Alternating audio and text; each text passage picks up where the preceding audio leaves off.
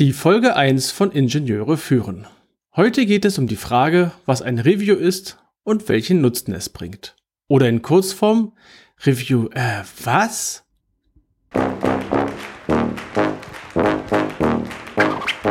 Guten Tag, hallo und ganz herzlich willkommen im Podcast Ingenieure führen, der Podcast für Führungskräfte in der Elektronikentwicklung.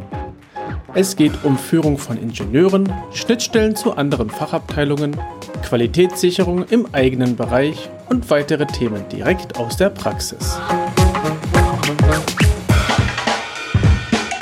Guten Tag, mein Name ist David Kirchner, ich bin Führungskraft in einem mittelständischen Unternehmen, freiberuflicher FPGA-Spezialist, Reviewer und Lehrbeauftragter an der Beuth Hochschule in Berlin. In der heutigen Folge möchte ich der Frage nachgehen, was ist ein Review? Was nützt mir ein Review? Welche verschiedenen Arten von Reviews gibt es? Und welchen Einsatzzweck haben diese verschiedenen Reviews? In den ersten Episoden unterhalte ich mich mit dir gerne ein wenig über die Reviews.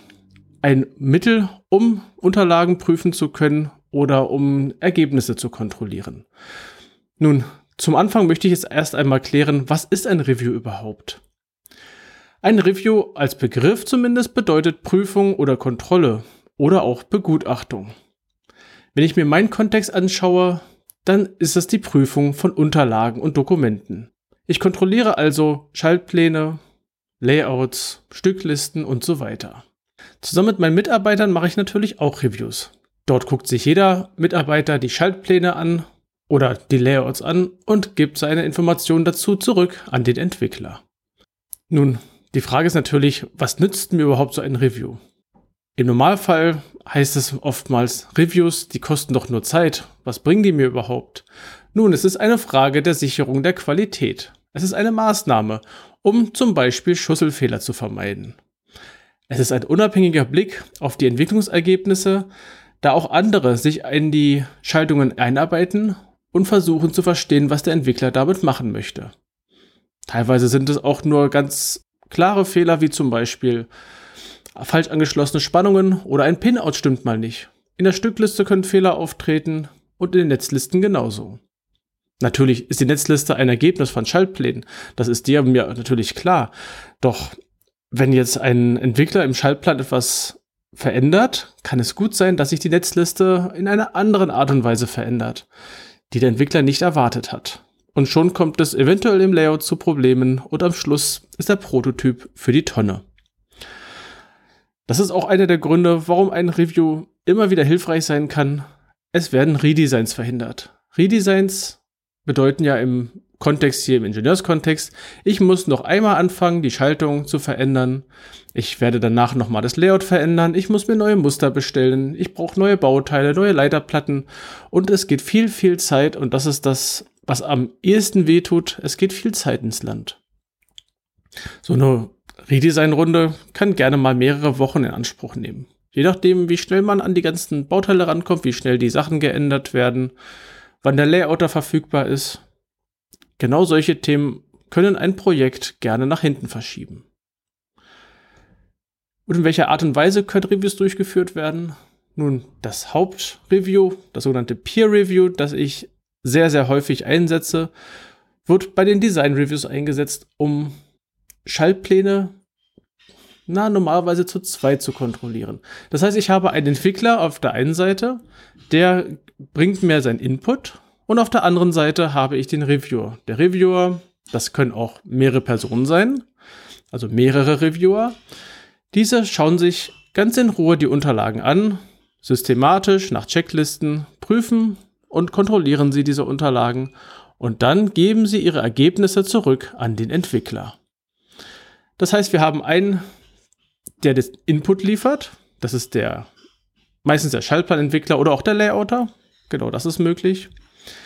Und der andere oder die anderen kontrollieren den Schaltplan und das Layout. Es ist also etwas Bilaterales zwischen zwei Personen. Eine etwas größere Gesprächsrunde ist das sogenannte Freigabe-Review. Es hat einen wesentlich offizielleren Charakter und wird in größeren Gruppen durchgeführt. Das heißt, hier geht es darum, wenn ich Unterlagen freigeben möchte. Ein Peer Review dient so gerne mal als Vorgänger. Das heißt, jeder guckt sich einzelne Sachen an, gibt die Informationen zurück und im Freigabe-Review werden entsprechend dann genau diese Unterlagen freigegeben.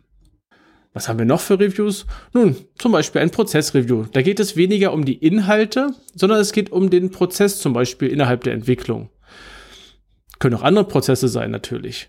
Und wichtig ist, es geht um die Begutachtung von Entwicklungsständen, wie zum Beispiel von der Spezifikation oder von Planungsdokumenten. Und andere Review-Arten, zum Beispiel aus der Softwareentwicklung, das ist das Walkthrough-Review. Hier wird ein Code Zeile für Zeile durchgegangen und der Entwickler erklärt, was an welcher Zeile passiert und die anderen ja, Mitglieder des Review-Teams oder der andere Reviewer schaut sich an, ob das denn so alles logisch und sinnvoll ist. An der Stelle greift natürlich wieder die Frage nach der Tiefe. Wenn ich einen Walkthrough durch einen kompletten Code mache, dann kostet das tatsächlich sehr viel Zeit, genauso wie bei Schaltplänen. Schaue ich mir die Sicherheitsnorm an, wie die 61508, dann ist das aber tatsächlich auch gefordert. Ich muss irgendwie nachweisen, dass ich mir Gedanken gemacht habe über die Entwicklungsergebnisse. Und bei Projekten haben wir noch das Projekt Status Review. Das werden die meisten kennen. Regelmäßiges Treffen zum Status der Projekte, zum Status der abgearbeiteten Arbeitspakete.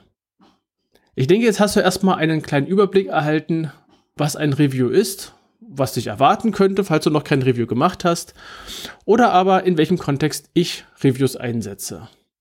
Alle Links und weitere Informationen findest du in den Shownotes unter ib-dck.de slash if001. Gerne kannst du mir einen Kommentar zu dieser Episode schicken. Ich freue mich über jedes Feedback. Die Adresse lautet feedback at ib-dck.de. Das war die heutige Folge des Podcasts Ingenieure führen. Ich danke dir ganz herzlich fürs Zuhören. Nutze das Wissen und die Tipps, um deinen Arbeitsalltag zu vereinfachen und zu verbessern.